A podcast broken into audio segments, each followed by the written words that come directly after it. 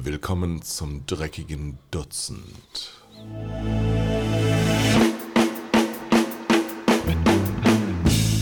Zwei Herren mit Hund. Eine Orientierungshilfe für Medienmacher mit Kai Blasberg und Thomas Koch. Präsentiert von W&V. Das dreckige Dutzend ist ein Film von. Mit Terence Hill? Nein. Nee. Nee. Jetzt sind wir hier wie immer unvorbereitet bei zwei Herren mit Hund. Der Hund ist gar nicht da, der liegt unten im Büro.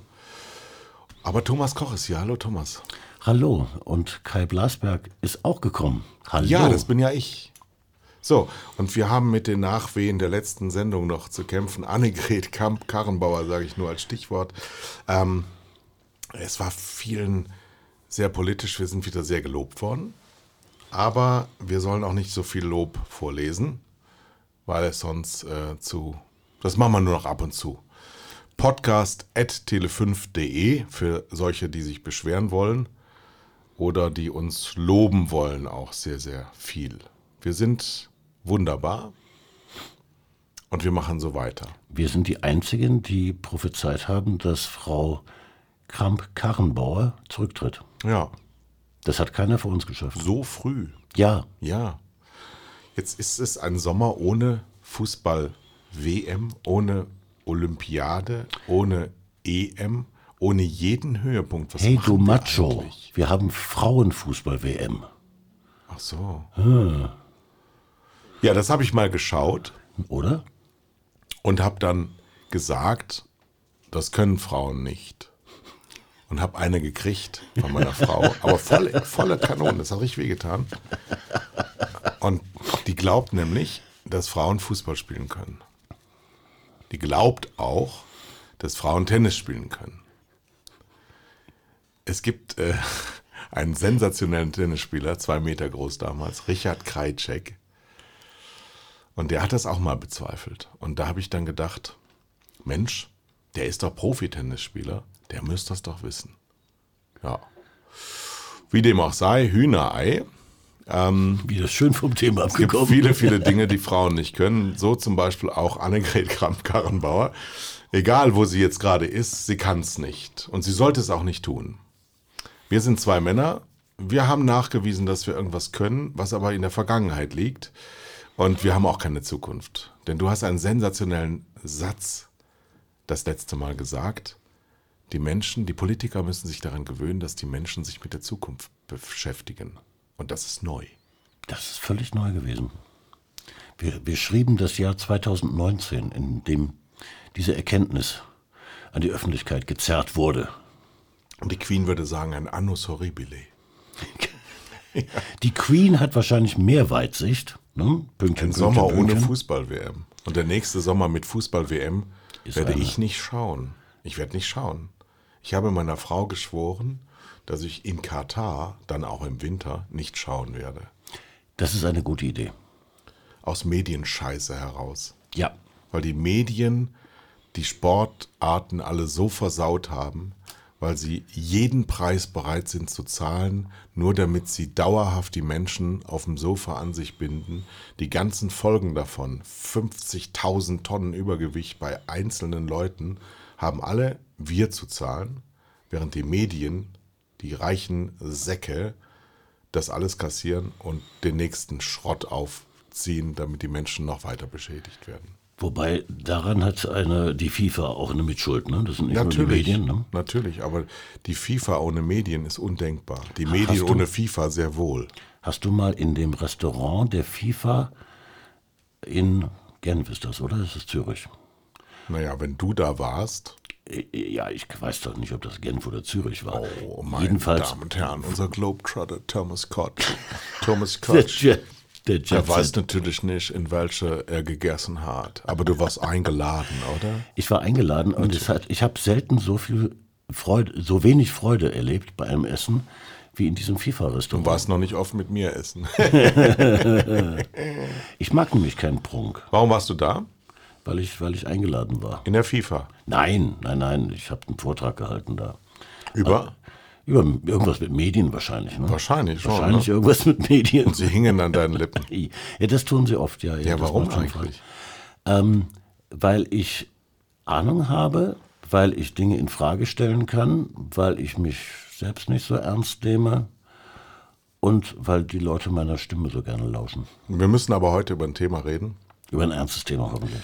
Wahrscheinlich ist das so, aber wir haben noch jedes ernste Thema klein gekriegt. Ja. Zwei, vier Wochen nach der Europawahl müssen wir mal über Deutschland in Europa und Europa in der Welt sprechen. Das am Beispiel der Werbung, am Beispiel von Betrachtungen zum Kapitalismus und zum Opportunismus. Eine Frage, die wie eine These benutzt werden kann. Warum sind alle bedeutsamen Mediaagenturen in Deutschland nicht deutsch? Weil die wenigen unabhängigen Agenturen aufgekauft wurden. Ich habe ja selbst meine eigene auch an Amerikaner verkauft. Ja, Dadurch ist diese ist entstanden, dass 80 Prozent der deutschen Werbegelder über ein paar internationale Werbeholdings fließen. Wir sind aber ein wirtschaftlich extrem potentes Land. Wir, Wir sind ein Land der ja. Erfinder und ein Land der Ingenieure. Und noch sind wir ähm, führend damit. Aber dieser Industriezweig, der ist nie in deutschen Händen gewesen. Ich habe mich, ich hab mich äh, sehr gewundert. Ich habe meine Agentur gegründet 87. Ähm, danach gab es noch eine Gründung, nämlich die Cross Media in Düsseldorf, und danach ist keine Mediaagentur mehr entstanden. Ähm, das, das enttäuscht mich zutiefst. Weil wir sind, da hast du absolut recht, wir sind stark genug, um auch diesen Wirtschaftszweig zu beherrschen. Warum denn nicht? Naja, wir tun es nicht. Und zwar gar nicht. Wir überlassen es. Äh, wir haben beim letzten Mal über, über Amazon und Google gesprochen, ja. Diese, diese Globalisierung zentriert die Kräfte in wenigen Händen. Das gilt auch für Ja, unsere ja, Werbebranche. ja, aber wir sind zum Beispiel mit Abstand die besten Automobilbauer der Welt. Egal, was jetzt immer kommen wird in Zukunft, aber zumindest in der Gegenwart sind Kleiner wir die, Zeitfehler, wir waren die Besten. Nein, nein, wir sind immer noch. Wir sind immer noch. Mittlerweile werden, glaube ich, X9s gebaut, die 14 Tonnen wiegen pro Sekunde. Das ist eine neue, neue Einheit in der Betrachtung von Fernsehen. Tonnen pro Sekunde. ähm, nee, das ist alles gar nicht so wahr. Wir, wir können das sehr, sehr, sehr gut und die anderen können es gar nicht so sehr, sehr, sehr gut, weil sonst würden sie es ja tun. Vielleicht hilft uns eins. Ich möchte, nein, ich möchte nicht das Thema verlassen, weil ich, ich werde immer so gescholten, dass ich immer von Hölzchen auf Stöckchen springe. Aber, liebe Zuhörer, das muss man auch mal, das könnt ihr nicht wissen, das war das ursprüngliche Konzept dieser Sendung, war von Hölzchen auf Stöckchen. Also, ich sage Hannover und du sagst Mirko Slomka. Du sagst Mirko Slomka und ich sage äh, Marietta Slomka. Dann sagst du heute Journal und ich sage ZDF, du sagst ZDF und ich sage Mainz. Das ist Hölzchen auf Stöckchen. Und ähm, das muss auch möglich sein. Aber wir bleiben jetzt beim Thema. Die deutschen Mediaagenturen, die zig Zentrilliarden Euro bewegen, aus Deutschland, in Deutschland generiertes Geld, bewegen diese Gewinne, die daraus entstehen, ins Ausland, weil alle Mediaagenturen, die diese Gelder bewegen, nicht in Deutschland sitzen, bis auf ganz kleine, an der Gesamtsumme äh, vernachlässigenswerte Firmen. ja, das ist Woran liegt das? die, das Geschäftsmodell.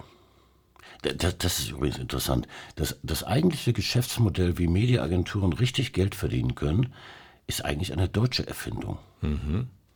Die Engländer sind erst später drauf gekommen und die Amerikaner zuletzt. Das steht in einem völligen Widerspruch zu den Machtverhältnissen. Wie bei MP3. Wie bei vielen Dingen, ja. Ist der eigentliche Dorftrottel der Deutsche? Er lässt sich offensichtlich die Ideen aus der Hand nehmen. Erzähl was über die Idee, die du gerade selber entdeckt hast. Thomas Koch entdeckt seine Welt nach 67 Jahren. Und wir sind live dabei. Hallöchen. Der, einer der ersten Gründer einer, einer Mediaagentur in Deutschland war der legendäre Kai Hiemstra. Wer hat seinen Namen Kai Hiemstra zu verdanken? Genau. Kai, ja, Kai. Ja. Ja, Kai. Ja. Hey. Aber mit dem möchtest du nicht verwechselt werden.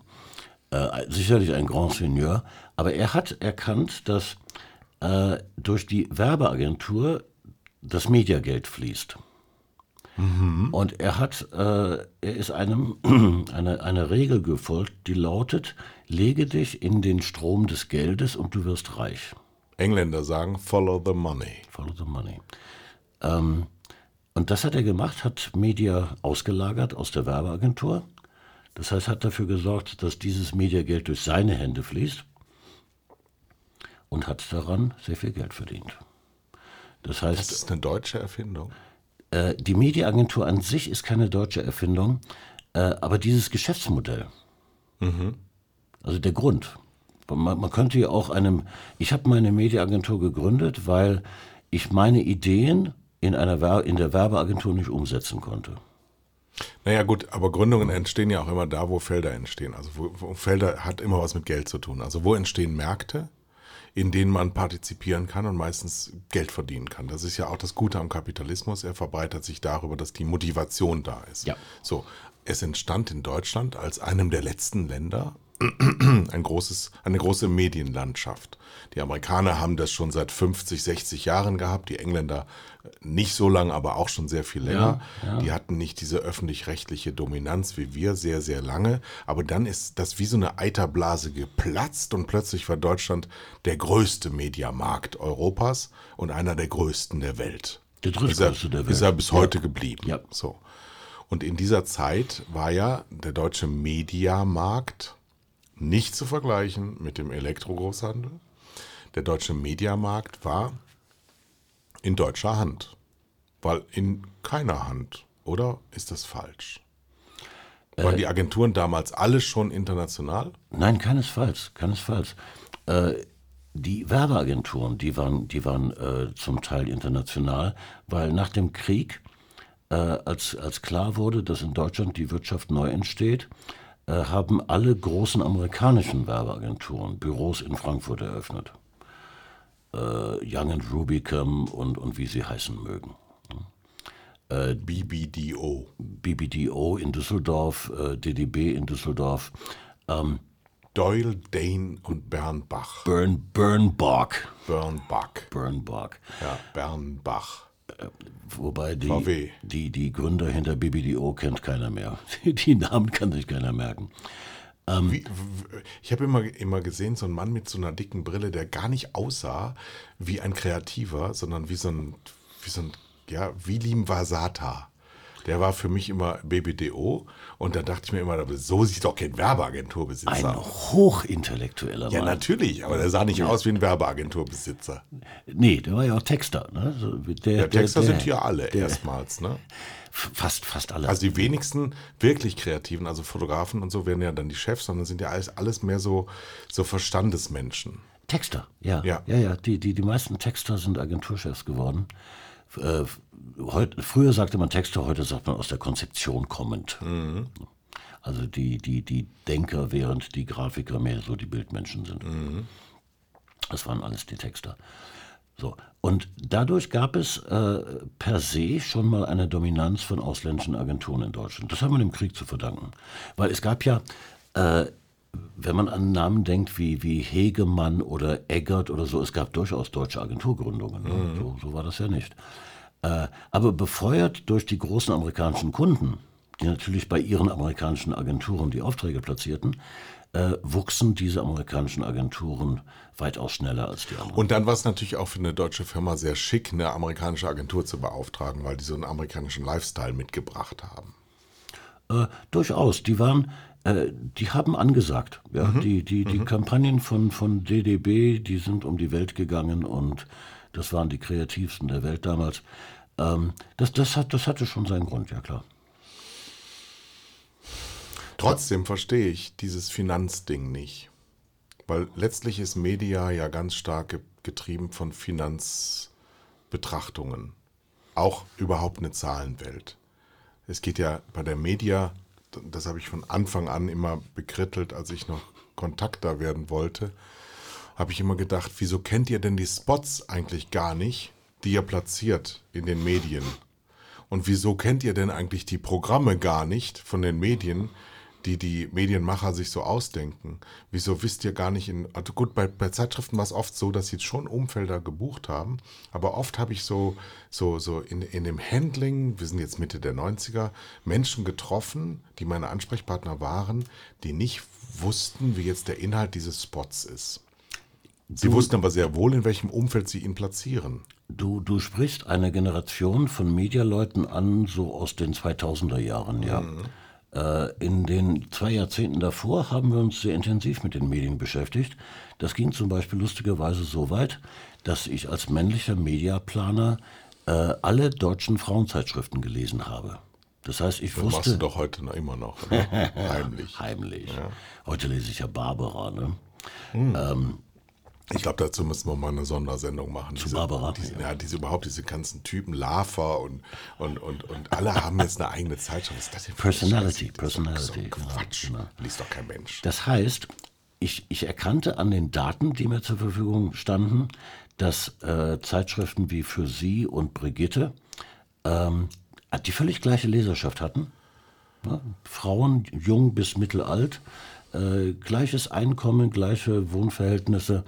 Da taten, da, da taten die sich überhaupt nichts. Ich wusste aber aus dem Lesen der Zeitschriften heraus, dass die Brigitte immer mit dem erhobenen Zeigefinger arbeitete und die Frauen darauf ähm, aufmerksam machte, dass Männer getötet werden müssen. Männer sind der Feind. Ne?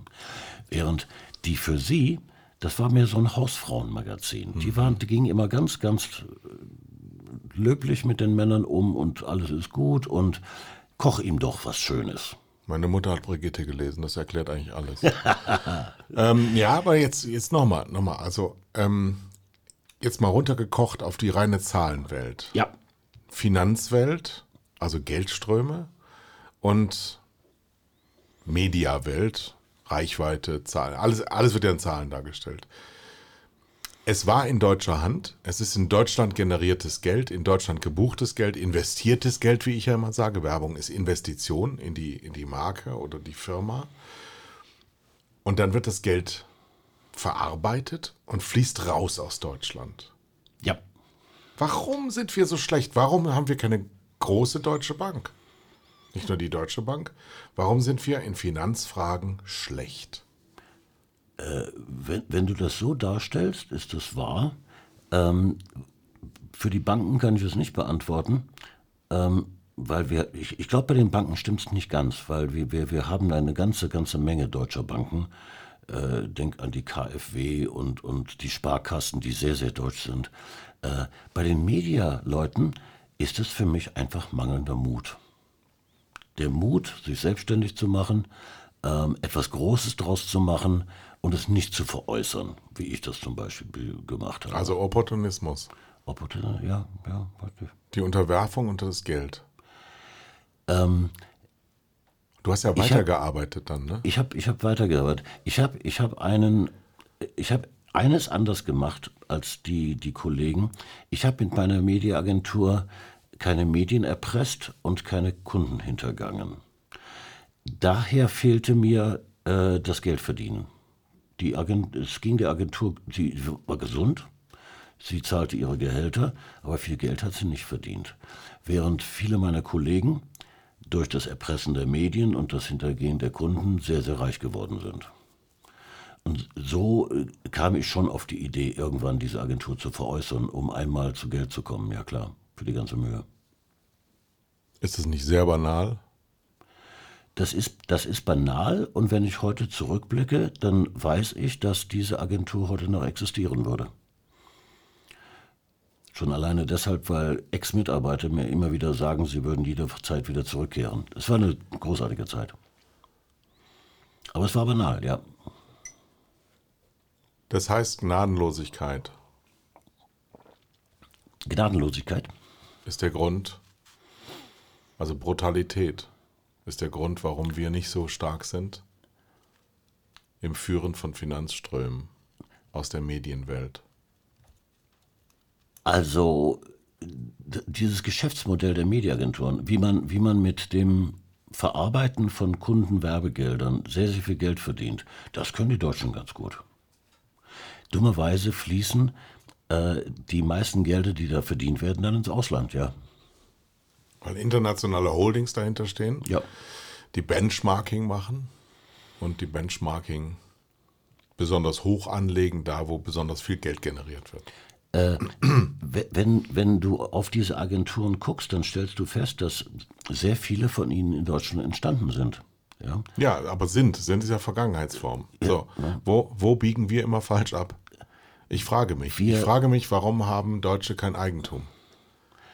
Warum sind sie alle angestellt? Warum haben sie keinen Mut? Warum gibt es so wenig Erfolgsstories? Es- Warum erscheinen wir alle so sanft und Es dann gab- doch so wütend? Es, es gab diese, diesen Mut gab es früher. Wer? Der, der, der scheint heute zu fehlen, aber es gab ihn früher. Äh, es waren alles inhabergeführte Unternehmen, die ihre Unternehmen äh, mit wenigen Ausnahmen nicht an ihre Kinder weitervererbt haben. Und daher irgendwann in die, in die Hände der großen Konzerne gegeben haben. Wenn die Kinder Bock gehabt hätten, hätten sie das Erbe antreten können. Das ist Oder kann man das nicht einfach bloß, weil man Kind ist? Ähm, es gibt wenige Beispiele dafür, wo ein Kind das Unternehmen des Vaters oder der Mutter äh, erfolgversprechend weitergeführt hätte. Bauer. Ähm, als, äh, unter den Agenturen die, die Serviceplangruppe. Ja? Ja. Der, der junge Herr Haller äh, hat aus dem, aus dem Unternehmen, das sein Vater gegründet hat, ein Imperium gemacht. Diese Beispiele sind selten. Also das ein, ich, ich, ich hätte meine Agentur auch nicht in die Hände meiner Kinder gegeben. Weil die keinen Bock hatten. Weil sie kein, äh, ohnehin keinen Bock hatten, das, das glaube ich auch. Äh, nein, ich, sie hätten das auch nicht mit der Leidenschaft geführt, wie ich das gemacht habe. Das hätte ich ihnen nicht zugetraut. Und äh, ich habe, das, das war schon lustig damals, ähm, es gab kaum eine Agenturgruppe weltweit, die, nicht, die kein Interesse daran hatte, meine Agentur zu kaufen. Die Und standen- warum, warum hast du die jetzt verkauft? Wegen Geld. Ich hatte, Wann, wann war das genau? Das war um die Jahrtausendwende. Ähm, ich bekam Nach einem dreckigen Dutzend Jahren Selbstständigkeit. äh, nach 14 Jahren, ganz genau. Ja. ja. Äh, das war eine interessante Situation. Auf einmal standen alle und wollten meine Agentur kaufen, weil ich war die größte unabhängige Agentur in Deutschland und die suchten nach Umsatz, Umsatzzukauf. War übrigens als Medienvertreter, es war damals nicht sehr angesagt, zu Thomas Koch zu gehen, weil ihr als sehr arrogant galtet. Ach, ich war nie arrogant. Mein Ja, du Leben galtest nicht. aber als ja, arrogant. Nee, nee, nee, nee. Sind nicht alle so liebevoll wie ich. Und ich hatte gar nicht vor zu verkaufen. Und diese, diese Gespräche prallten an mir ab, bis ich in einem Urlaub äh, ein Buch in die Hände bekam, geschrieben von einer Hongkong-Chinesin. Äh, das hieß How to Make Your First Million. Äh, wie man halt so Buch, Büchlein dann kauft. Und ähm, in diesem Buch stand etwas Hochinteressantes drin. Äh, sie riet nämlich dem Inhaber einer Firma, die, die Firma dann zu verkaufen, wenn man das Ganze in der, selbst in der Hand hat. Das heißt also sich nicht aufkaufen lassen, sondern den richtigen Käufer finden. Das habe ich mir sehr zu Herzen genommen. Und daraus entstand eigentlich erst im Laufe dieser, dieses Jahres oder dieser zwei Jahre, äh, wo ich diese ganzen Akquisitionsgespräche geführt habe, entstand erst der Gedanke, tatsächlich zu verkaufen. Und dann kam mit Starcom dann, wie ich fand, der richtige Käufer tatsächlich daher. Das war eine, eigentlich selber auch ein Shootingstar, oder? Das war ein Shootingstar und das war vor allen Dingen zu dem Zeitpunkt eine inhabergeführte Agentur. Die, äh, Die wollten wachsen das ging nur durch Kaufen. die, die Holding hinter der Starcom gehörte 17 Privatpersonen. Und ähm, die ganze Konstellation, die erschien mir ganz, ganz große Klasse zu sein. Ich unterhielt mich mit Leuten, die an Starcom verkauft hatten. Äh, die erzählten mir, wie das vonstatten gegangen ist und wie mit ihnen umgegangen wurde. Und das hat mir unheimlich gut gefallen. Dass mir, wenn, wenn diese Frau, die das Buch geschrieben hat, How to Earn Your First Million, wenn die recht hat, dann habe ich jetzt den richtigen Käufer gefunden. Und dann? Zu einem Zeitpunkt, wo ich niemals hätte verkaufen müssen. Ja, müssen ist ja immer blöd. Ähm, eben. Ne? Das heißt, der Zeitpunkt war genial. Wie sich heraus, herausstellte, war der Zeitpunkt hypergenial, weil danach kam der Börsencrash. Und Glückskind, dieser Doch. das äh, war ein unvorstellbares Glück, die Agentur rechtzeitig verkauft zu haben. Denn danach brachen die Werbeumsätze in der Werbebranche um ja, so 15 bis 20 Prozent ein. Du warst dein eigener Herr Ja. und dann warst du Angestellter in deinem eigenen Reich. Ja, Kann das funktionieren? Das funktioniert dann, wenn du es mit Leuten zu tun hast, die selber eine Agentur besessen haben. Mein Chef in London war, hatte ebenfalls an die Starcom verkauft. Das heißt, wir verstanden uns ausgesprochen gut. Wir hatten die, die gleiche Denke. Ähm, und die Leute, die mir in Amerika begegneten, das habe ich, glaube ich, in, einem, in einer Folge schon mal erzählt, äh, die haben schon sehr viel Spaß gemacht. Die haben, ähm, die haben keine Vorgaben gemacht, die haben mich nicht unter Druck gesetzt, sie haben, wenn, wenn es Probleme gab, nach Lösungen gesucht. Ich hatte ganz eindeutig den richtigen Käufer gefunden. Das war, das war ideal. Leider wurden die dann von Publicis gekauft. Und damit änderte sich diese Welt. Und jetzt ist diese, diese Welt nach meinem Eindruck so, so unfrei wie schon lange nicht mehr oder eigentlich noch nie. Die ist, die ist dramatisch unfrei. Es wird wahnsinnig viel Geld ausgegeben, wahnsinnig viel Geld ausgegeben, so viel wie noch nie. Und alle klagen über Leistungseinbrüche an allen möglichen Ecken und Kanten. Unter, unter Druck, unter äh, den, den Leuten macht ihre Arbeit nicht mehr Spaß. Das Den das Leuten macht ihre Arbeit nicht mehr Spaß. Wow. Den Leuten in den Mediaagenturen, in den Holding-Mediaagenturen. Hm? Ja. Und das wiederum liegt daran, dass es nur um Geld geht. Und nur um Geld Es geht. geht nur noch um Geld. Es geht nur noch um Umsatzrendite. Die sind, die mal. sind börsennotiert. Das sind Zwänge. Oh, ja. Das sind bösartige Zwänge. Aber kann es sein, dass die, dass die äh, charakterliche Grundbeschaffenheit der Menschen sich auch verändert hat, die in diesen Organisationen arbeiten? Die, diese Organisationen ziehen bestimmte Charaktere an. Ja. So rum würde ich das. Und wenn ich Kunde bin und meine Gelder, das sind ja Millionen, aber Millionen Gelder da platziere, ähm, traue ich denen nicht mehr und beauftrage dann wiederum Fremde damit, das zu beaufsichtigen, was die tun.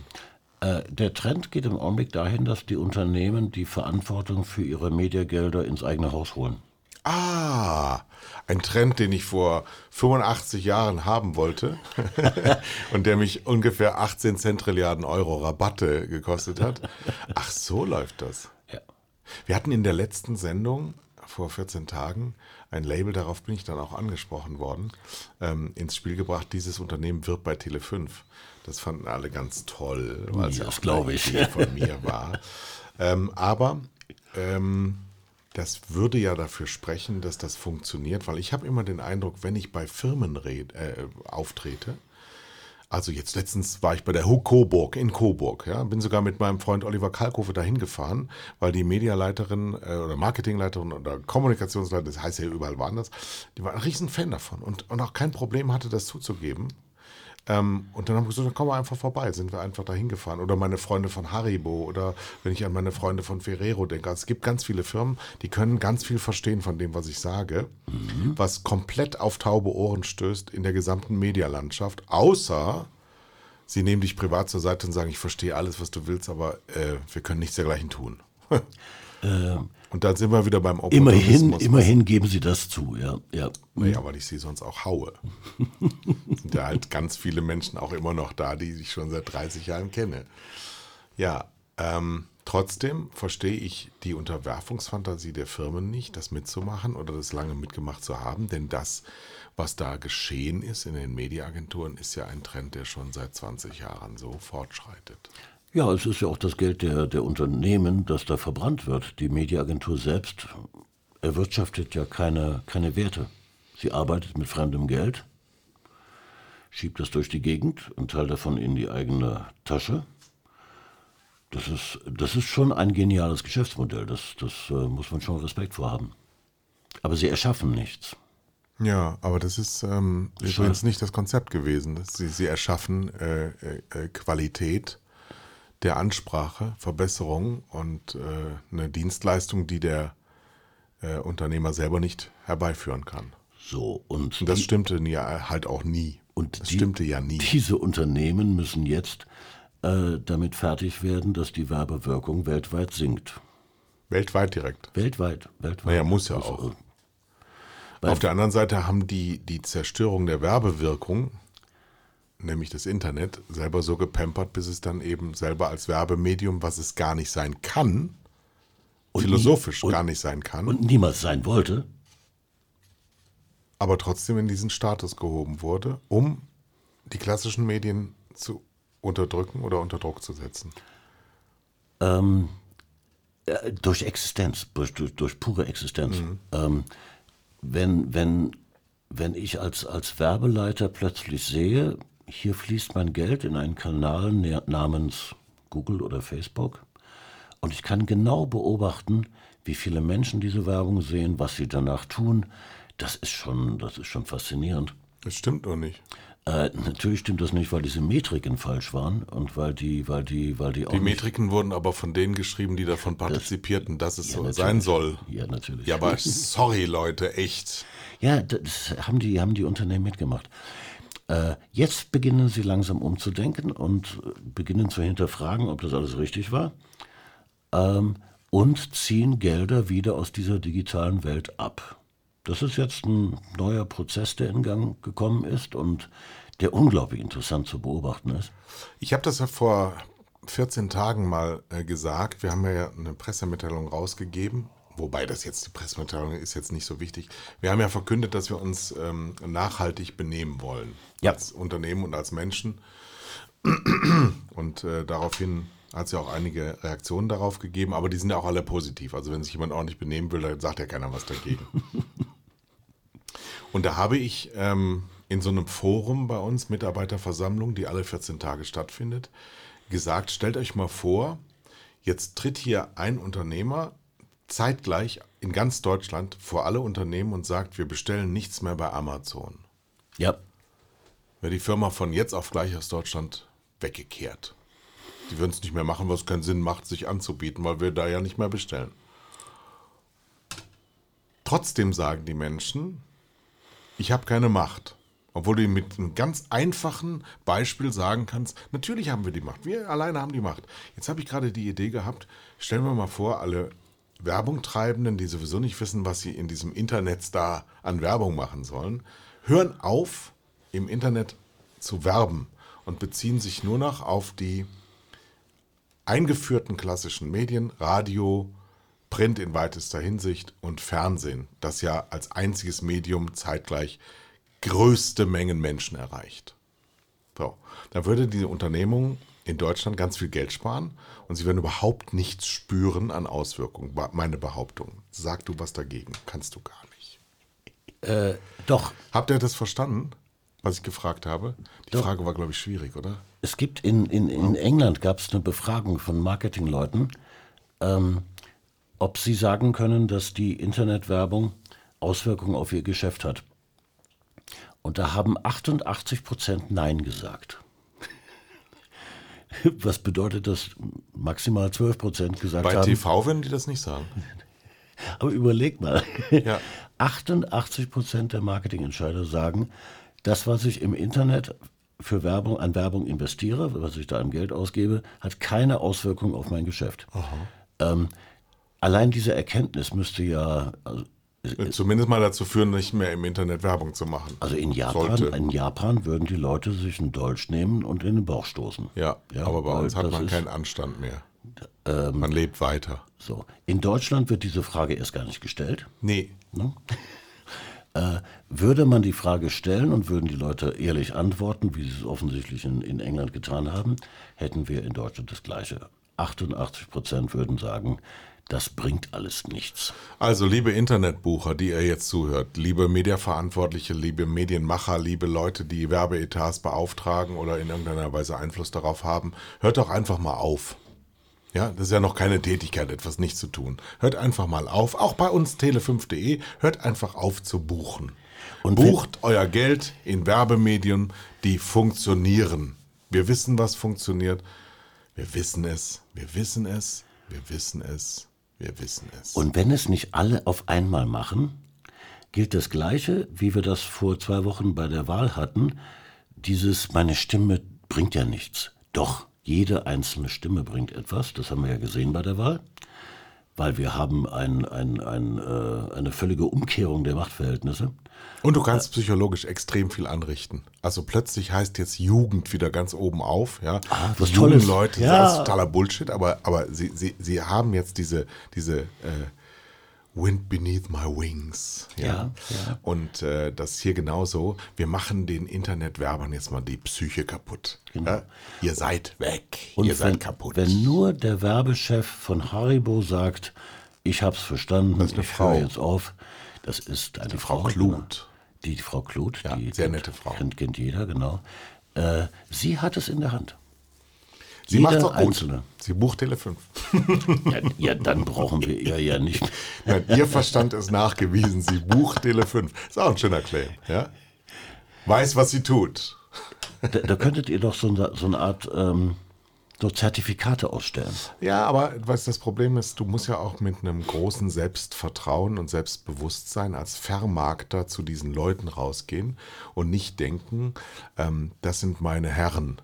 Also die Agenturbosse sind nicht meine Herren und auch die Firmenbosse sind nicht meine Herren, sondern ich bin ja selber Firmenboss. Aber das ist sehr, sehr schwierig, die- diese Servilität aus Menschen rauszukriegen, äh, wenn einer auf der anderen Seite so 3,50 Mark in der Tasche hat. Das ist schwierig. Wie, Ja, wie empfindest du eigentlich als Agenturmensch Medienvertreter? Äh, ich, habe, ich habe eine Generation von Medienvertretern erlebt, die, die sehr intelligent waren. Oh, da jetzt muss ich, die muss ich alle kennen. Sag Namen. Wer soll das denn sein?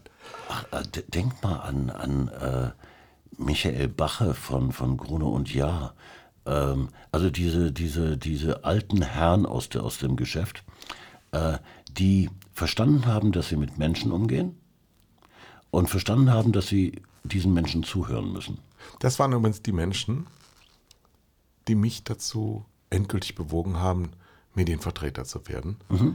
Das waren die Verlagsvertreter. Ja. Ich habe ja eine Ausbildung gemacht bei der Kölnischen Rundschau. Und äh, die Verlagsvertreter waren die mit den dicken Mercedesen. Und die waren auch gut gekleidet. Für damalige Verhältnisse. Und die hatten auch so den Eindruck, als hätten sie so eine Art Kultur. Die gingen Ja. auch geschäftlich essen. Das war damals das Ungewöhnlichste überhaupt. Die gingen essen mit anderen, um über das Geschäft zu reden. Und das fand ich sehr erstrebenswert als, als Vorbild. Und die haben eigentlich damit Geld verdient, dass sie ähm, sich so Belegungsfründe sichern konnten. Also die Verlagsvertretung von der Süddeutschen Zeitung in Nielsen 2 oder so. Das war zu allen Zeiten, zu allen Zeiten ein Scheck für die S-Klasse. Ja, ganz eindeutig. Nein, die haben, die haben viel Geld verdient. Sie haben allerdings auch viel dafür geleistet. Sie, äh, sie haben tatsächlich die, die, die Umsätze gesteuert und haben das auf eine extrem menschliche Art und Weise gemacht. Also sie, sie gingen mit Menschen um. Und die hatten auch Einfluss in ihren Organen.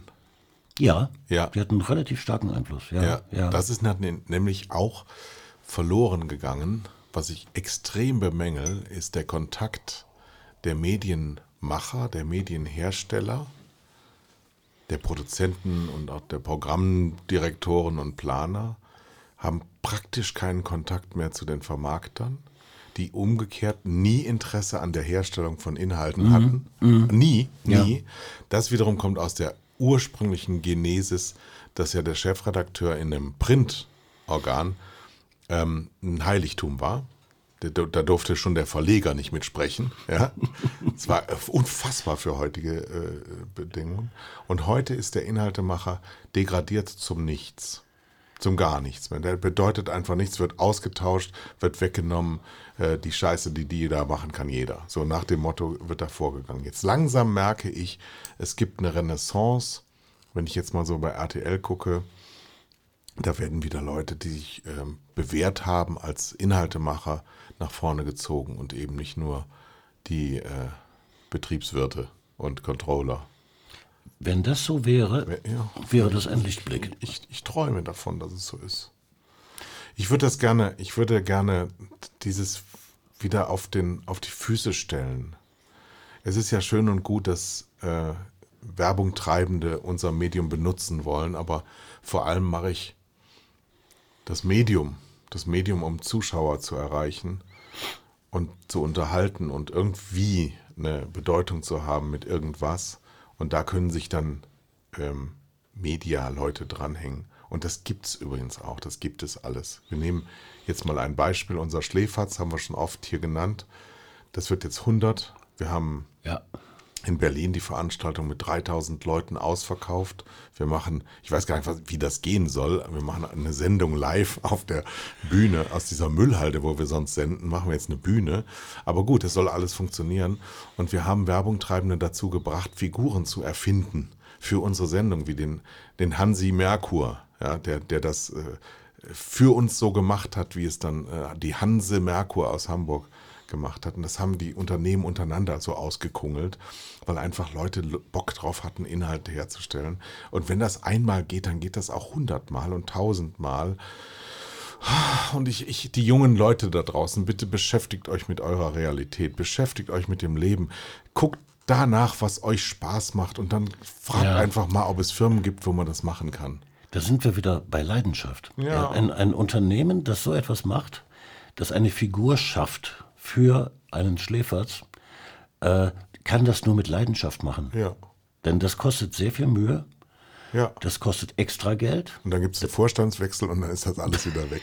Das das kostet dann noch mehr Geld. Aber das geht nur mit Leidenschaft. Ja. Und dein, dein Versprechen muss ja sein, diese Leidenschaft geben wir wieder zurück.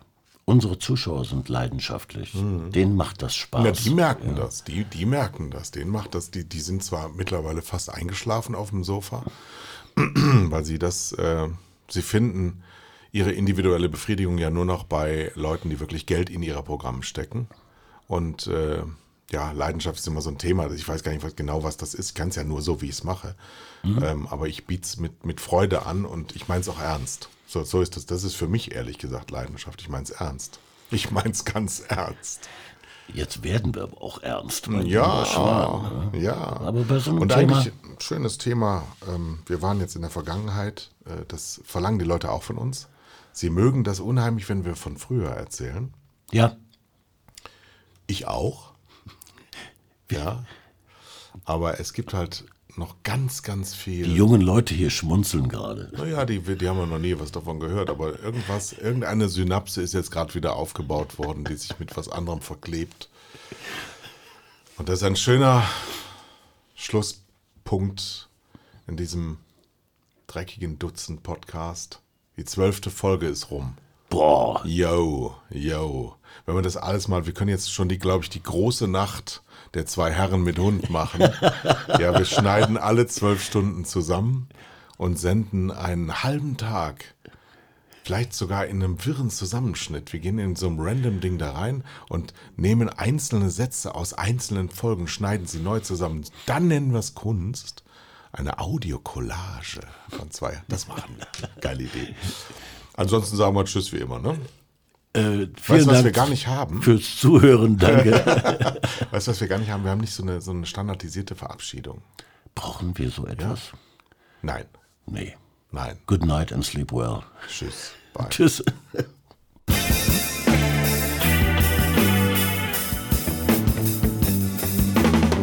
Das waren zwei Herren mit Hund. Kai Blasberg und Thomas Koch.